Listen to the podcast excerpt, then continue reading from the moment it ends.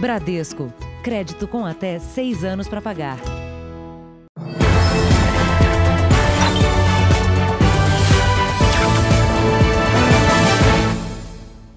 Olá, boa noite. Boa noite. O desaparecimento do irmão do ator Marco Rica, um mistério que já durava seis anos, pode ter sido esclarecido hoje.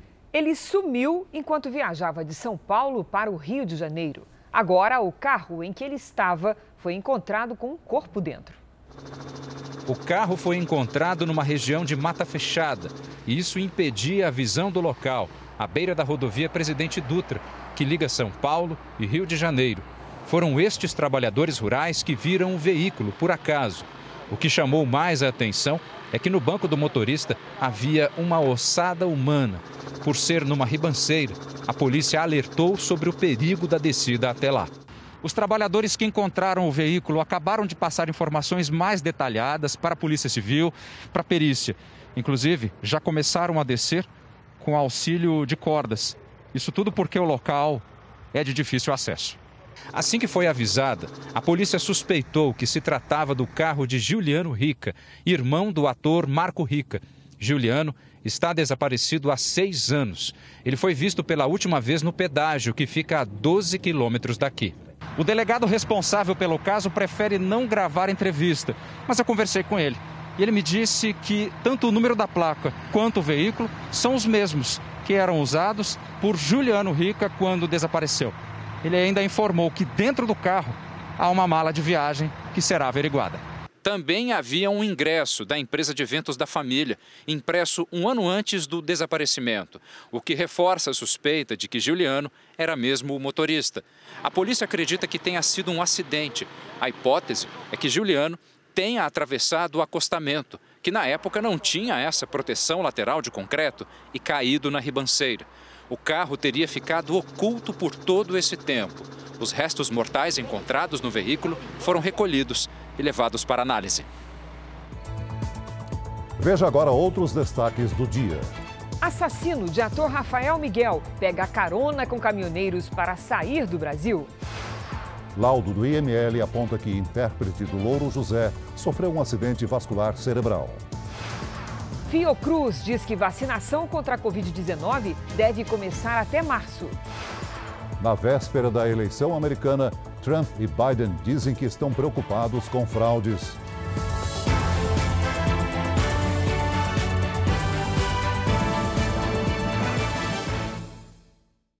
Oferecimento Bradesco. Pague, receba e transfira grátis no Pix.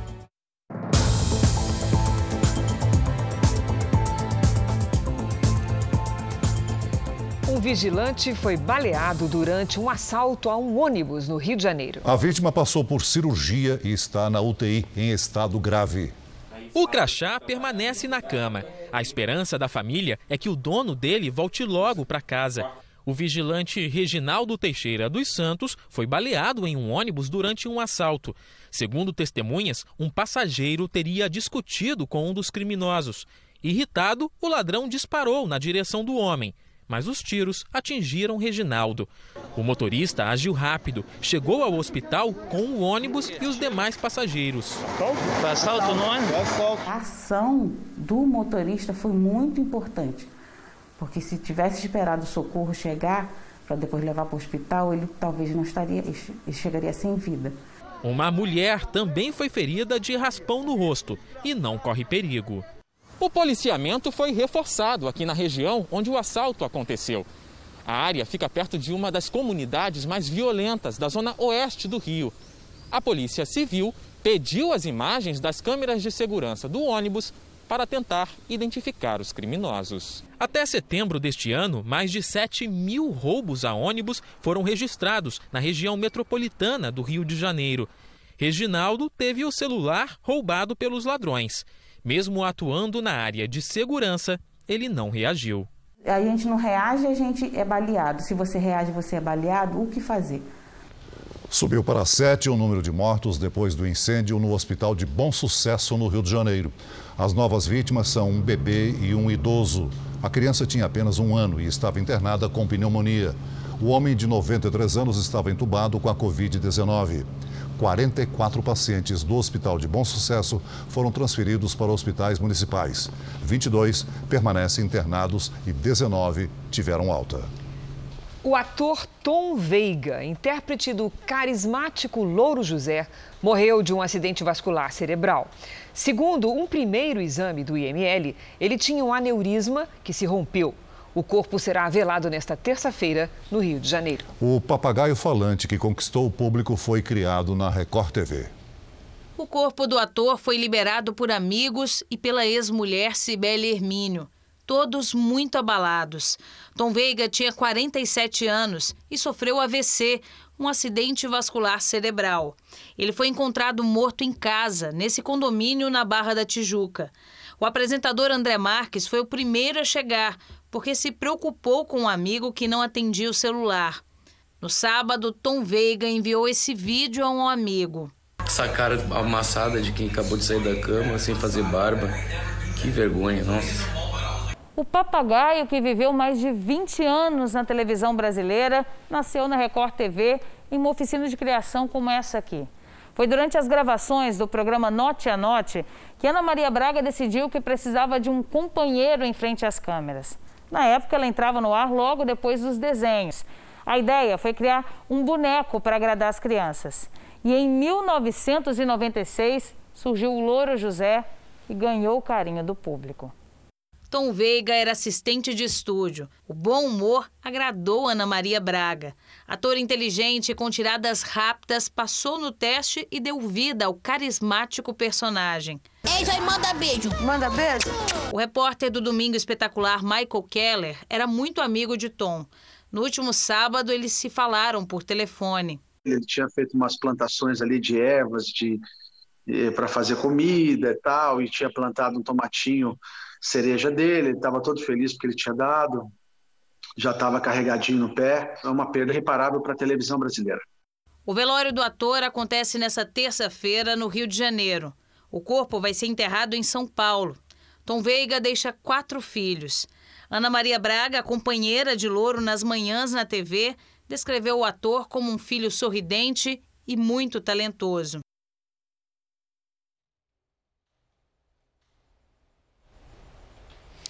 A Fiocruz anunciou hoje que deve começar a vacinar a população contra a Covid-19 até março do ano que vem. Vamos ao Rio de Janeiro com o repórter Rael Policarpo. Boa noite, Rael. Quando é que vai começar a vacinação?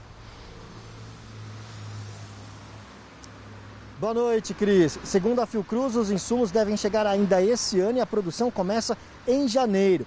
Se todos os prazos forem cumpridos, a vacinação ocorre no primeiro trimestre de 2021. A Fiocruz vai fabricar a vacina da Universidade de Oxford com a biofarmacêutica AstraZeneca assim que for aprovada. O acordo entre as instituições prevê a fabricação de 100 milhões de doses. A Fiocruz garante que todo o processo vai ser acompanhado pela Anvisa. As declarações foram feitas pela presidente da Fundação do Rio de Janeiro durante um ato em memória dos mortos pela Covid-19 no país. Cris, Celso. Obrigada, Rael.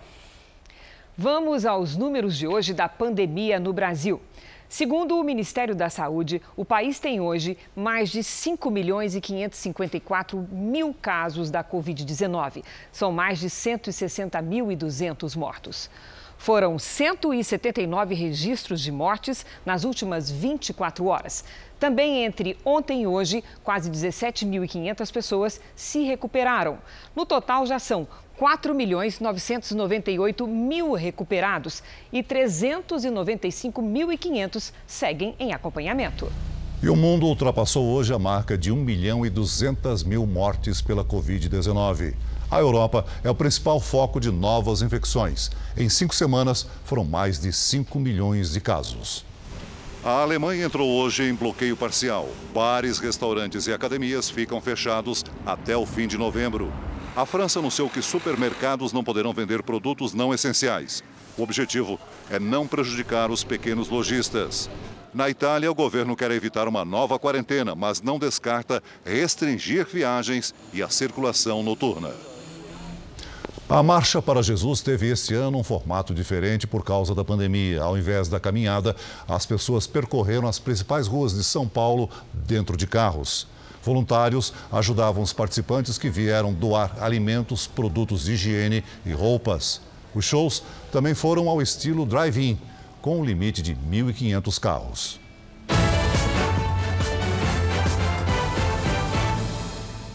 Expectativa na reta final da eleição americana. Vamos ao vivo a Washington, onde está a correspondente Evelyn Bastos. Boa noite, Evelyn. A eleição é amanhã, mas quando é que sairá o resultado? Oi, Cris. Muito boa noite para você, para o Celso e para todo mundo que nos acompanha. Olha, eu tô aqui sem máscara falando com vocês depois de tanto tempo porque eu tô em cima de um prédio, viu? Num lugar isolado, só para a gente ter essa vista bem bonita aqui da Casa Branca. Agora, respondendo a sua pergunta, Cris, a gente ainda não tem uma estimativa exata. Isso porque os americanos estão comparecendo em peso às urnas com mais de 96 milhões de votos antecipados, tanto presencialmente quanto pelo correio. E são essas cédulas entregues pelo correio que podem demorar para serem contabilizadas. Só para vocês terem uma ideia, é possível que amanhã a gente ainda nem saiba quem é o vencedor. Em alguns estados importantes para definição, os votos pelo correio só vão começar a ser processados no dia 4, quarta-feira. E hoje, nesse último dia de campanha, Donald Trump e Joe Biden acabaram visitando esses estados que podem ser importantes para o resultado. A Pensilvânia foi foco dos dois candidatos. Hoje, Trump e Biden estiveram na região. O democrata Biden ainda passou por Ohio. Já o republicano Trump esteve também na Carolina do Norte e em Wisconsin. O ato final de campanha de reeleição aconteceu na cidade de Grand Rapids, no Michigan, o mesmo lugar onde Trump concluiu sua campanha vitoriosa em 2016. Antes mesmo de começar, a apuração dos votos provoca polêmica. Cada candidato se diz preocupado com fraudes supostamente favoráveis ao outro. A campanha de Trump avisou que vai recorrer à justiça para evitar a contagem de votos que demorem mais de três dias a chegar aos locais de apuração. Já Biden afirmou que não vai deixar que roubem a eleição. E ainda nesta edição, a nossa correspondente Evelyn Bastos vai voltar com mais informações sobre a eleição nos Estados Unidos. Mas vamos agora à opinião do jornalista Augusto Nunes. Boa noite, Augusto. Boa noite, Cristina, Celso. Boa noite a você que nos acompanha. Neste 3 de novembro, milhões de eleitores norte-americanos vão protagonizar um espetáculo sem similares que se repete há mais de dois séculos. Como ocorre a cada quatro anos, desde 1792, quando John Adams sucedeu George Washington, eles decidirão pelo voto quem será o presidente dos Estados Unidos, hoje a maior potência econômica e militar do mundo. Seja quem for o escolhido, o regime democrático terá triunfado mais uma vez. Previsivelmente, nem mesmo a pandemia de coronavírus conseguiu alterar um calendário eleitoral que vem resistindo incólume a abalos de todos os tipos. Já sobreviveu, por exemplo, a assassinatos de presidente do exercício do cargo, a uma feroz guerra civil e a duas guerras mundiais. Permanecem alheias a tantas evidências as tribos esquerdistas brasileiras. Incapazes de enxergar ditaduras em Cuba e na Venezuela, esses portadores de miopia malandra agora recitam que só a vitória de Joe Biden impedirá a morte da mais antiga e musculosa democracia do planeta. Eles sempre sonharam com a morte da liberdade. Veja daqui a pouco regras em vigor. Na volta do feriadão, radares à vista dos motoristas. E também, pelo menos uma pessoa morre e 15 ficam feridas em ataque terrorista na Áustria.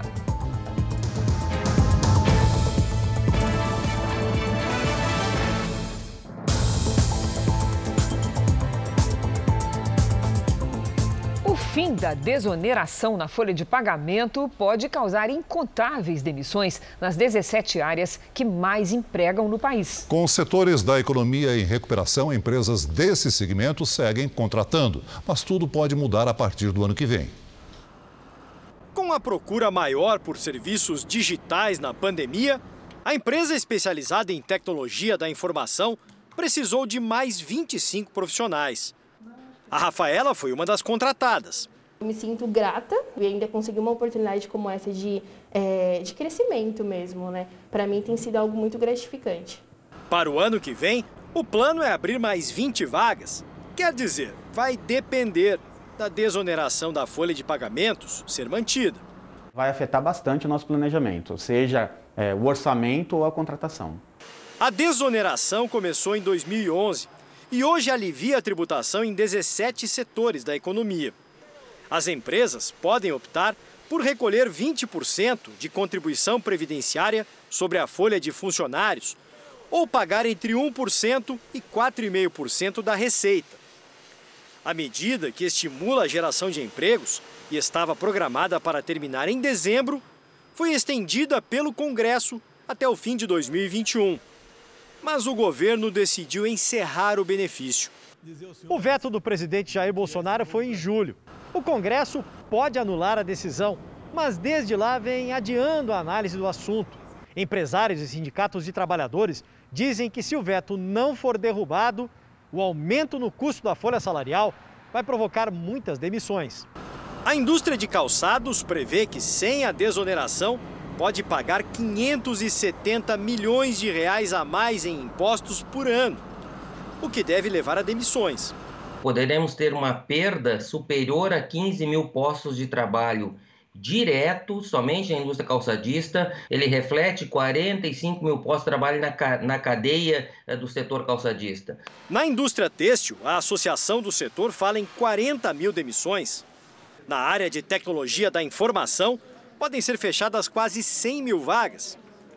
Reonerar empresas vai na contramão do que é esperado por quem gera empregos. No ano de 2021, espera-se que aconteça a reforma uh, tributária, que daí isso aí poderá ser estendido para os demais setores, como o próprio ministro da Economia prega que ele gostaria de uma desoneração ampla. Concordamos com isso, porém, não tem por que, neste momento de recuperação, uh, uh, esse re retirar esse tipo de tributação que tem para esses 17 setores. A defesa da derrubada do veto presidencial une empresários e trabalhadores num momento difícil causado pela pandemia.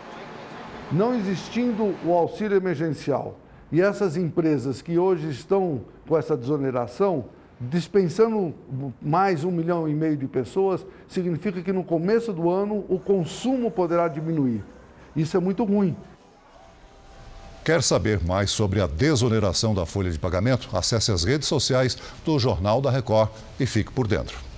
O governo se prepara para uma semana decisiva e deve pedir contrapartidas ao Congresso para que a desoneração dos 17 setores que mais empregam continue a valer. O presidente chegou a Brasília no meio da tarde e passou o resto do feriado no Palácio da Alvorada. Nesta semana, o governo terá negociações políticas importantes. Já está marcada para amanhã uma reunião de líderes que pode definir a agenda do Congresso Nacional. A discussão mais aguardada é a análise do veto do presidente Bolsonaro à prorrogação da desoneração da folha de pagamento para 17 setores da economia, que empregam mais de 6 milhões de pessoas a maioria no Congresso para derrubar esse veto, mas com a atual turbulência no mercado financeiro, o governo deve pedir contrapartidas. Em troca, a articulação política quer a aprovação de projetos como o marco regulatório do gás, a lei de falências e a autonomia do Banco Central. O presidente do Senado, Davi Alcolumbre, pautou o projeto que define a autonomia do Banco Central para essa terça-feira. A votação será remota a proposta da autonomia, mas não independência à instituição. O Banco Central ficaria livre para implementar políticas monetárias, como elevação ou não da taxa básica de juros, a Selic. Pelo texto que será analisado, o BC deixaria de ser vinculado ao Ministério da Economia. Diretores ainda seriam indicados pelo presidente da República, mas teriam mandatos de quatro anos, permitida uma recondução. A demissão deles só seria possível em caso de condenação judicial ou desempenho insuficiente se houver concordância do Senado. O presidente do Banco Central também deixaria de ter status de ministro, já que o presidente da República tem poder de nomear e demitir um ministro. Ainda nesta edição, eleições americanas, as propostas de Trump e Biden para convencer os eleitores de última hora. E também a rota de fuga do homem que matou o ator Rafael Miguel e os pais dele.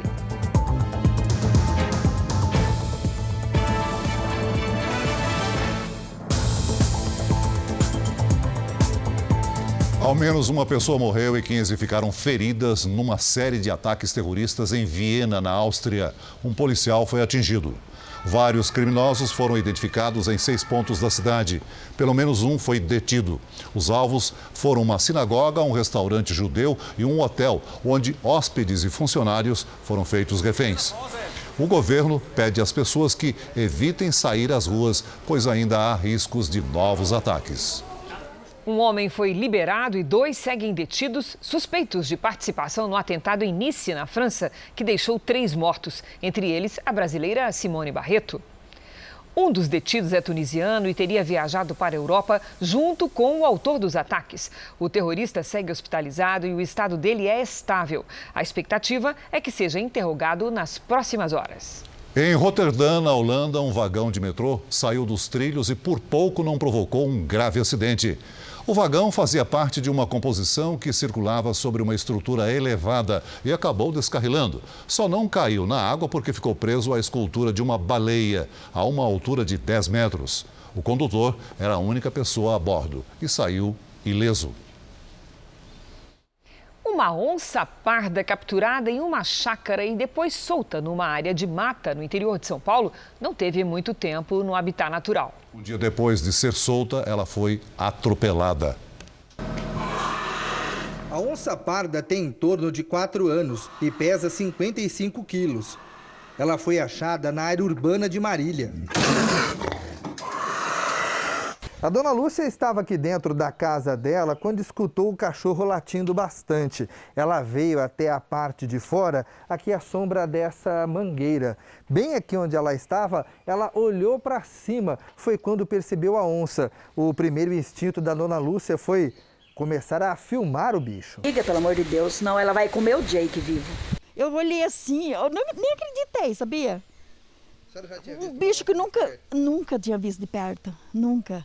A onça ficou em cima da árvore. Deu tempo de chamar os bombeiros, que montaram uma operação para resgatar o animal.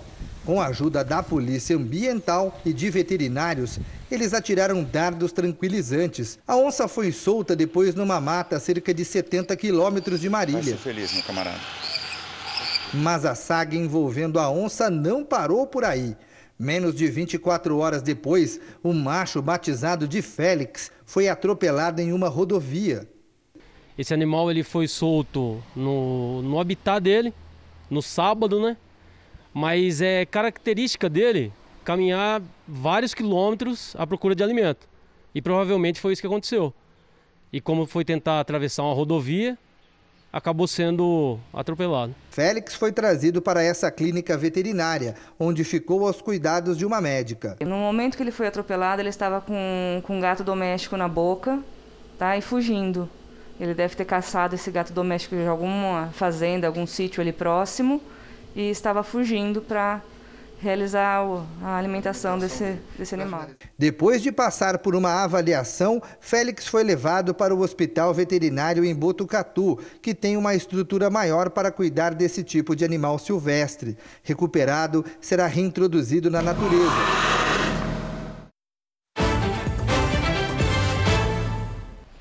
A perda de renda devido à pandemia atingiu praticamente metade da população brasileira. O que fazer para manter as contas em dia? Vamos saber com Patrícia Lages. Boa noite, Patrícia. Quais as suas sugestões? Boa noite, Cris, e boa noite para você de casa. Quando a renda diminui, é preciso se adaptar. Primeiro, com relação ao estilo de vida, não se deve recorrer a empréstimos e nem ao cartão de crédito para tentar manter o mesmo padrão. Menos renda requer menos gastos e qualquer economia faz diferença no longo prazo. Por exemplo, diminuindo 20 reais na conta de luz, 10 na de gás e 5 na de água, já serão 35 reais economizados em um mês, que viram 210 reais em seis meses e R$ 420 em um ano. Readaptar o orçamento como um todo vai fazer uma diferença ainda maior. Agora, muita gente está atrás de uma renda extra. Como é que se começa, Patrícia? Para começar, Cris, é preciso fazer dinheiro para poder investir em alguma atividade. Uma ideia é vender aquilo que você não usa mais. O mercado de usados está em alta e é possível anunciar em sites especializados ou nas redes sociais. Dependendo do ramo, é possível pedir um sinal para o próprio cliente. Alguns ramos que estão com demanda serviços de reparos em residências, como assistência elétrica, encanamento instalação de aparelhos. O delivery pode ser feito com moto, de carro e até de bicicleta. Alimentação, comida pronta, tem um mercado amplo e também assessoria em tecnologia. Então, pesquise as necessidades aí da sua região, aproveite os cursos online para o seu aperfeiçoamento e mãos à obra. Cris. Obrigada, Patrícia. Neste fim de semana foi registrado um fenômeno raro no sul do Brasil. A lua azul ocorre quando há duas luas cheias no mesmo mês. Isso acontece em média uma vez a cada dois anos e meio. No Rio Grande do Sul, o fenômeno foi registrado com boa visibilidade. Apesar do nome, a cor azul só aparece quando a lua está envolvida por nuvens. O grupo terrorista Estado Islâmico anunciou ser responsável pelo atentado que matou pelo menos 19 pessoas hoje no Afeganistão. O ataque foi na Universidade de Cabul, a capital do país.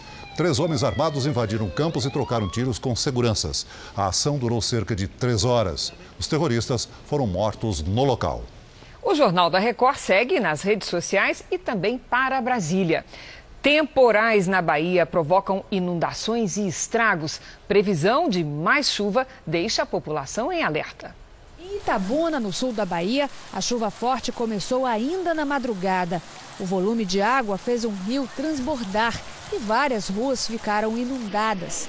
Moradores foram resgatados de bote por bombeiros. Durante o dia, os estragos ficaram mais visíveis. Foi decretado estado de emergência. Perto dali, no município de Ibicaraí, o nível do rio subiu e a água tomou conta de bairros inteiros. Dezenas de famílias tiveram que deixar as casas. Não foi só o sul da Bahia que sofreu com a mudança de clima. Há alertas para vários pontos do estado. Isso acontece porque a chuva forte pode pôr em risco os moradores. Até quarta-feira deve haver temporais o risco é maior para quem vive próximo de encostas. Gente como Dona Lindinalva, que amanheceu com a casa cheia de lama. Eu não estou dormindo de noite. Hoje mesmo amanheci o dia acordado pensando na água. Eu já estou pensando nessa chuva e não tem para onde ir. O fogo voltou a atingir a Serra do Amolar, no Mato Grosso do Sul. Um raio deu início ao incêndio no Parque Nacional do Pantanal. O fogo se alastrou e chegou do outro lado do rio Paraguai. As equipes de resgate trabalham para salvar parte da vegetação e os animais. O Pantanal teve recorde de queimadas no mês de outubro, mas as chuvas dos últimos dias vêm diminuindo os focos de incêndio. O estado de Goiás dá o exemplo de um trabalho que a pandemia não conseguiu atrapalhar: o transplante de órgãos. Com o trabalho de captação, foi possível ajudar pacientes em outros três estados e no Distrito Federal só neste fim de semana. Foi um gesto de amor que salvou a vida do seu Sebastião. Durante cinco anos, ele passou por sessões de hemodiálise. Depois de um longo tempo de espera na fila de transplantes, veio a boa notícia. Doar é importante. Doar é mudar a vida, é dar a vida à pessoa. Depois de uma conversa com os médicos, Maria Aparecida decidiu doar todos os órgãos da filha. Isabela tinha 16 anos quando foi arremessada de um brinquedo em um parque de diversões. No meio de tanta tristeza, eu senti alegria em doar órgãos, porque ali eh, eu estaria e ela também estaria salvando vidas. Segundo a Associação Brasileira de Transplantes, cerca de 40 mil pessoas esperam hoje por um órgão em todo o país. Por causa da pandemia, esse tipo de cirurgia caiu 37%. Goiás vem na contramão desses números. Dados da Secretaria Estadual de Saúde apontam crescimento de 13% nos transplantes no primeiro semestre deste ano, se comparado ao mesmo período de 2019. Este sábado a gente fez a 12ª doação do mês, foi o maior número aí desde 2018. No Brasil, apenas parentes até segundo grau podem autorizar a doação dos órgãos. Por isso, é tão importante falar sobre o assunto. O momento da decisão da família é um momento muito difícil, de muita dor, e que quando a pessoa se manifestou em vida é mais fácil da família tomar essa decisão. Uma pesquisa feita pela Faculdade de Medicina da USP reforça os benefícios das consultas virtuais neste momento de pandemia. Além de garantir mais segurança para os pacientes, a telemedicina tem garantido também economia de tempo e dinheiro com os deslocamentos. Valdinei tem linfoma, já passou por um transplante de medula óssea e agora faz acompanhamento médico. Sai de Almerim, no interior do Amapá, para fazer a consulta em São Paulo. A distância é de quase 2.700 quilômetros e o preço da passagem de avião chega a 4 mil reais. O que tem ajudado a economizar tempo e dinheiro são as consultas online. Melhor, menos cansativo, as consultas à distância se tornaram uma nova realidade durante a pandemia. Foram autorizadas no Brasil desde abril por meio de uma lei que foi sancionada em caráter emergencial. Com a liberação do Conselho Federal de Medicina, médicos, laboratórios e clínicas puderam oferecer o serviço online. Uma pesquisa da Faculdade de Medicina da USP identificou que o uso dessa ferramenta tem facilitado bastante a vida de pacientes. O coordenador da pesquisa conta que as consultas virtuais trazem uma série de vantagens aos pacientes, já que 37% deles gastam mais de duas horas de deslocamento até o hospital. Além disso, 42% desembolsam mais de 50 reais com deslocamento, fora outros gastos. As principais vantagens para o paciente é evitar deslocamento, evitar riscos de infecções, né? evitar custos. Então, isso tudo Uh, é claro que é benefício para o paciente. Uma teleconsulta tem limites, né, que eventualmente ela, ela pode não ser concluída e ser necessário é, que seja encaminhado para um, um, atendimento presencial. Então, tudo isso tem que estar pactuado antes dessa condição. O ministro da Saúde, Eduardo Pazuello, que está com a Covid-19, não tem data prevista para deixar o hospital. Pazuello está no Hospital das Forças Armadas, em Brasília. Ele foi internado na sexta-feira por causa de uma desidratação. Segundo os médicos, não houve nenhuma complicação e ele está bem disposto. O ministro continuará monitorado por uma equipe de especialistas. Incêndio destruiu uma garagem de ônibus na zona oeste do Rio de Janeiro. Os bombeiros tiveram muito trabalho para controlar as chamas e evitar que o fogo atingisse o depósito de combustível da empresa. Cinco ônibus ficaram totalmente destruídos. Parte de uma via expressa da região foi interditada. Até o momento, não há informações sobre feridos. Este é o segundo incêndio no mesmo local em quatro meses. Em Portugal, as paredes de escolas e universidades foram pichadas com mensagens ofensivas. Muitos dos insultos foram destinados aos moradores brasileiros do país europeu. Os muros foram pintados em um mutirão organizado por alunos e pessoas indignadas com as mensagens. As pichações foram feitas em muros de escolas e de universidades da capital Lisboa. Com palavras pesadas, com tom racista, as mensagens eram, na sua maioria, contra imigrantes, algumas direcionadas a brasileiros, como esta: Zuca, voltem para as favelas.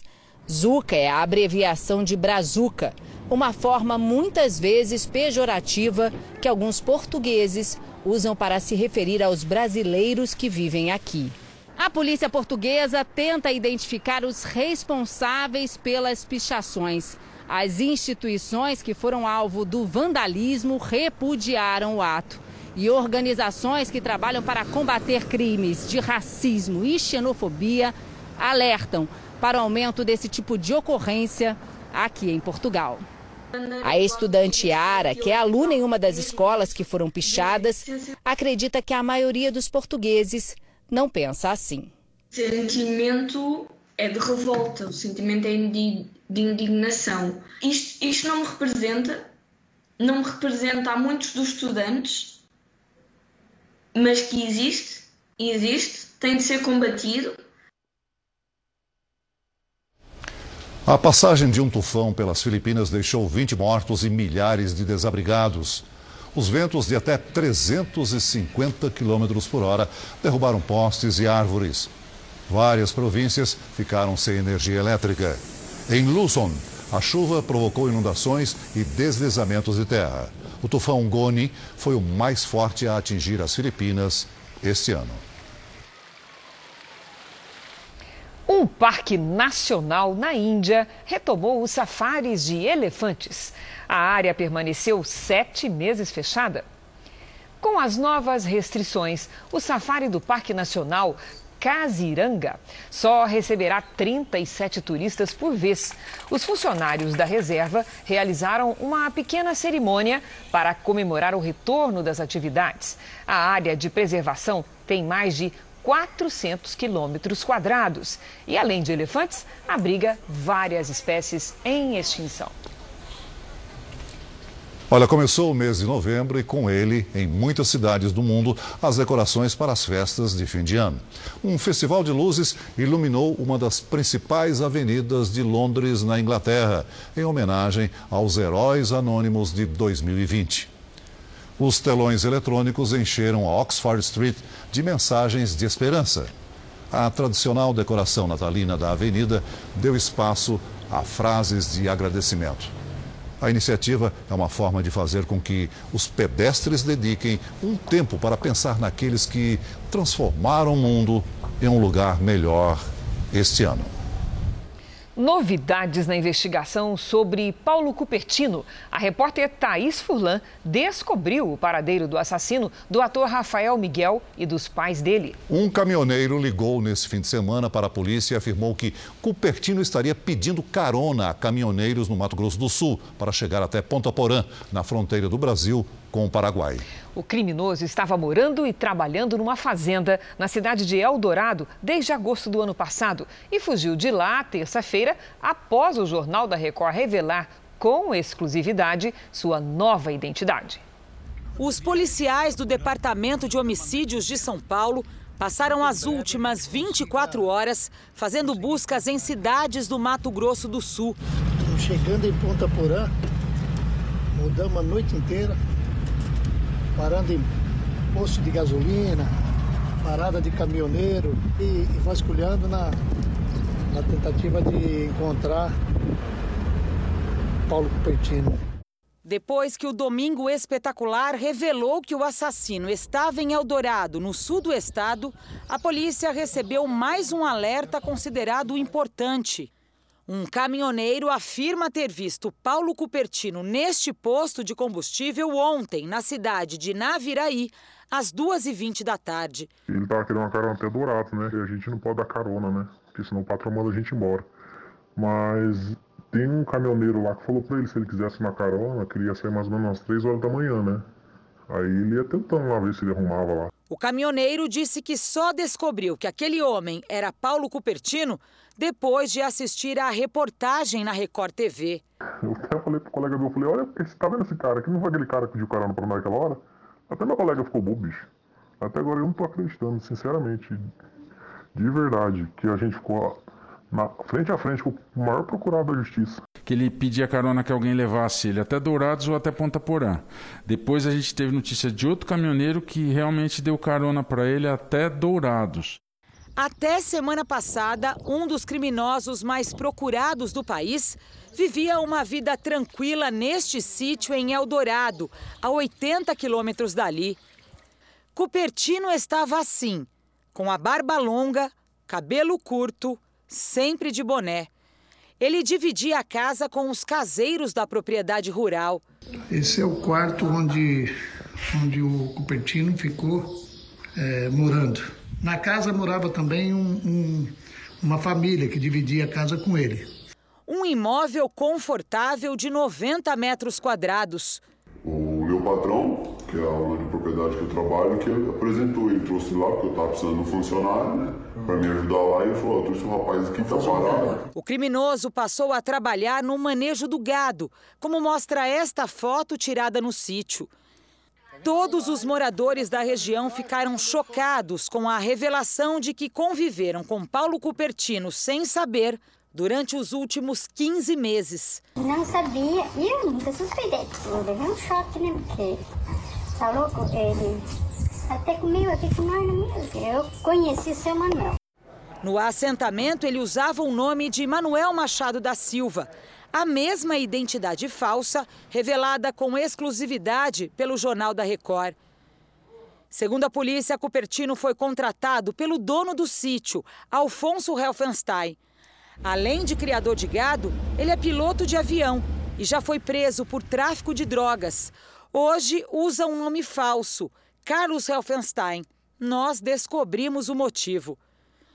O Banco de Monitoramento do Conselho Nacional de Justiça mostra que Alfonso está com um mandado de prisão em aberto, ou seja, está foragido.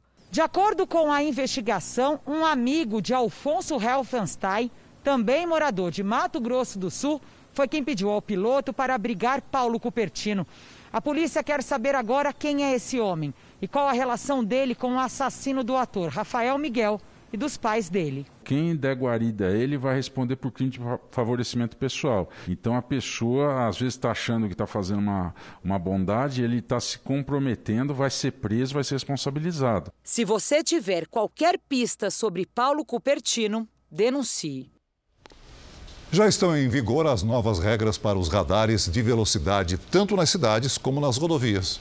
Agora, esses equipamentos não podem mais ficar escondidos. Na volta do feriadão na rodovia dos Bandeirantes, uma das mais movimentadas de São Paulo, ali estava a equipe da Polícia Rodoviária, no acostamento, à vista de todos. A partir de agora, agentes de fiscalização devem estar sempre uniformizados e em lugares visíveis para o motorista, nunca atrás de postes, árvores ou pilares de viaduto. Também é preciso uma razão para a escolha dos locais quando o radar é portátil. Só podem ser usados depois de um estudo em trechos onde há abuso de velocidade ou histórico de acidentes. Os motoristas aprovaram as mudanças. Pessoa aparecendo, acho que o motorista fica mais atento e passar no momento certo, na hora certa, na velocidade correta. De repente ele não está infringindo a lei da velocidade porque ele quer, está desatento e com a fiscalização ajudando, isso daí se torna melhor para todos. Na fiscalização eletrônica, deve haver placa para informar o motorista que pode ter acesso à localização dos equipamentos antes mesmo de sair de casa. Os dados estarão em sites de órgãos fiscalizadores.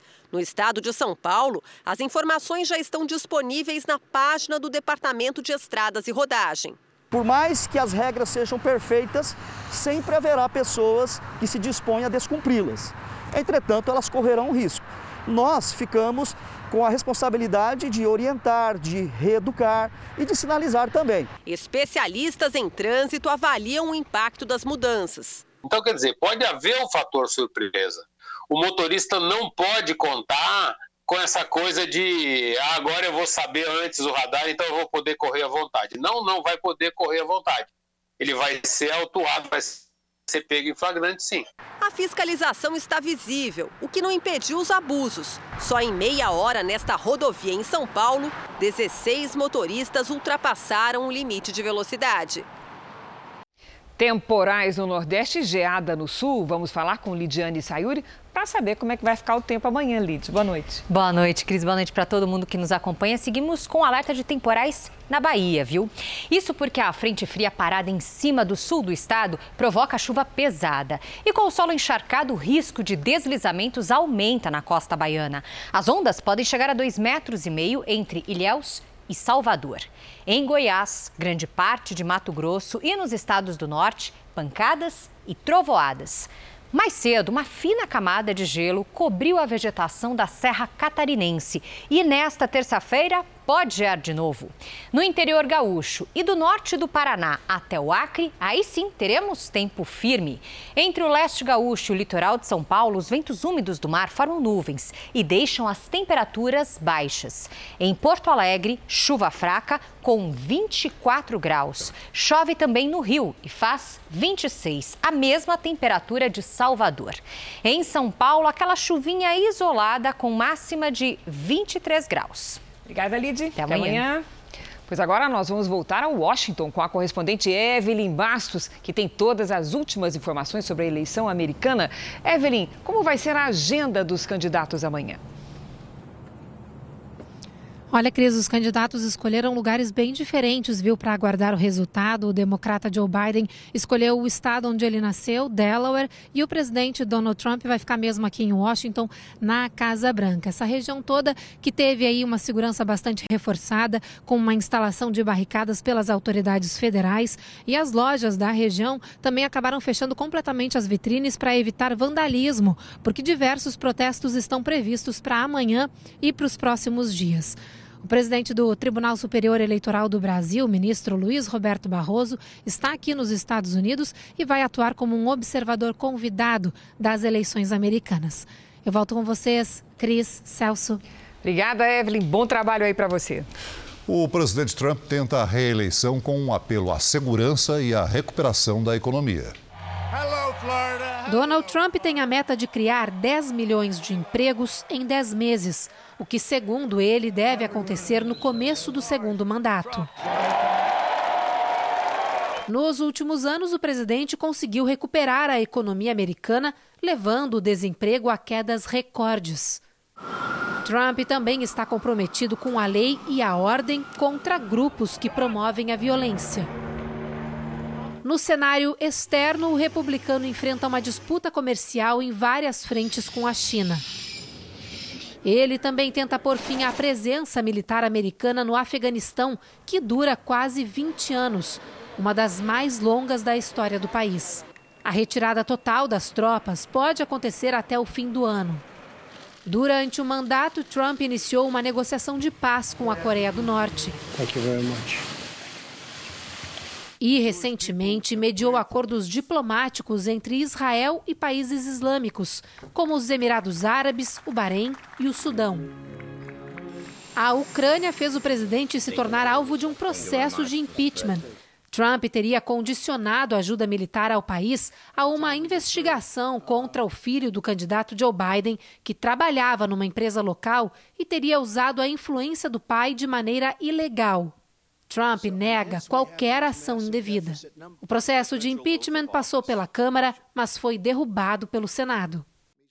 A construção de um muro na fronteira com o México continua sendo uma das prioridades do presidente. A obra tem como objetivo conter a imigração ilegal e o tráfico de drogas e tem avançado apesar da oposição reclamar do alto custo.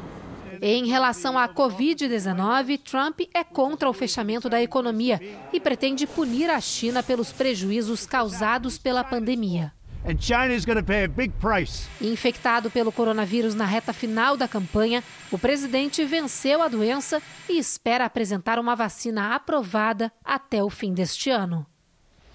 Nós acabamos de dizer que Joe Biden nasceu em Delaware. Ele foi senador por esse estado, mas na verdade nasceu na Pensilvânia. O candidato do Partido Democrata, Joe Biden, é conhecido pela longevidade na política americana e pelas tragédias na vida pessoal. O democrata foi eleito senador pelo estado de Delaware pela primeira vez em 1972 e cumpriu seis mandatos seguidos. Entre 2008 e 2016, foi vice-presidente de Barack Obama. Biden sofreu derrotas importantes para outros candidatos nas prévias das eleições deste ano, mas conseguiu se recuperar e conquistou o direito de desafiar Donald Trump. Para combater a Covid-19, Biden pretende disponibilizar testes gratuitos e criar um programa de rastreamento de novos casos. Na economia, ele quer aumentar o salário mínimo e impulsionar o mercado interno para que os americanos comprem mais produtos fabricados no país. O ex-vice-presidente ainda promete reunir famílias de imigrantes ilegais que se separaram atravessando a fronteira do país. Na vida pessoal, Biden enfrentou duas tragédias familiares: a morte da primeira esposa e de uma filha ainda bebê em um acidente de carro e décadas depois, a morte de um filho aos 45 anos, vítima de câncer no cérebro. O candidato tem outros dois filhos e um deles, Hunter, teria usado a influência do pai como vice-presidente para fazer negócios suspeitos na Ucrânia. Há poucos dias de completar 78 anos, Biden pode se tornar a pessoa mais velha eleita presidente dos Estados Unidos. Veja a seguir: resgate dramático de duas irmãs dos escombros do terremoto na Turquia. E também fiscalização pesada contra crimes ambientais no norte do país.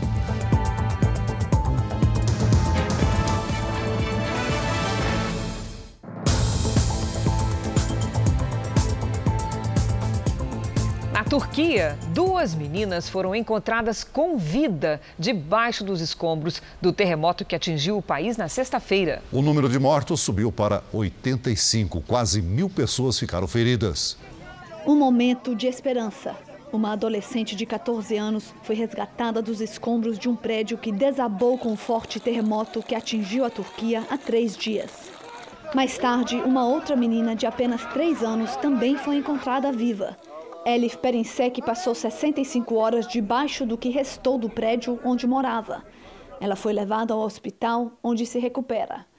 O bombeiro que encontrou a criança pensou que ela estava morta. Eu a vi deitada de costas entre a cama e um armário. Ele conta que ficou congelado quando a menina abriu os olhos e descreveu a cena como um milagre. Um gatinho também foi resgatado com vida. O epicentro do terremoto foi no mar Egeu, entre a costa da Turquia e a ilha grega de Samos. É uma das regiões mais propensas a ter tremores no mundo. E na Turquia, os prédios antigos e as construções irregulares, bem comuns na área atingida, podem piorar os danos e deixar mais vítimas. As equipes de resgate trabalham sem parar na tentativa de encontrar sobreviventes. Em Atenas, houve registro de danos. A capital da Grécia também foi atingida pelo mesmo terremoto. Futebol. O Palmeiras venceu o Atlético por 3 a 0 e impediu que o time mineiro assumisse a liderança do Campeonato Brasileiro. Vinha cruzou da esquerda e Rafael Veiga mergulhou de cabeça para fazer o primeiro do Palmeiras. No contra-ataque, Luiz Adriano deixou Rony na boa para marcar o segundo gol do Verdão. Em mais uma jogada rápida, Zé Rafael rolou e o Wesley, livre dentro da área, fechou o placar. Palmeiras 3, Atlético Mineiro 0. Nesse momento, Grêmio e Bragantino empatam em 0 a 0. Uma operação das Forças Armadas no extremo norte do país já provocou um prejuízo de quase meio milhão de reais, mas foi aos criminosos que agem na fronteira com a Guiana Francesa. A reportagem é de Yuri Ascar e Felipe Alves. Estamos no Rio Oiapoque, que dá nome ao município que está aqui do lado do Brasil e faz a fronteira do país com a Guiana Francesa, que está do outro lado dessa margem. Olha só, esse território aqui já é estrangeiro. O Oiapoque, no Amapá, é o município brasileiro mais ao norte do país. Não tem aeroporto, apenas uma pista de pouso com o tráfego aéreo controlado pela aeronáutica. Os chamados crimes transnacionais que envolvem os dois territórios são uma preocupação constante. Para uma pessoa, pode parecer até tentador cometer algum tipo de crime na Amazônia. Afinal, são mais de 5 milhões de quilômetros quadrados somente na parte brasileira, fazendo fronteira com sete países. Por isso, para combater qualquer tipo de crime, é fundamental a presença das forças militares.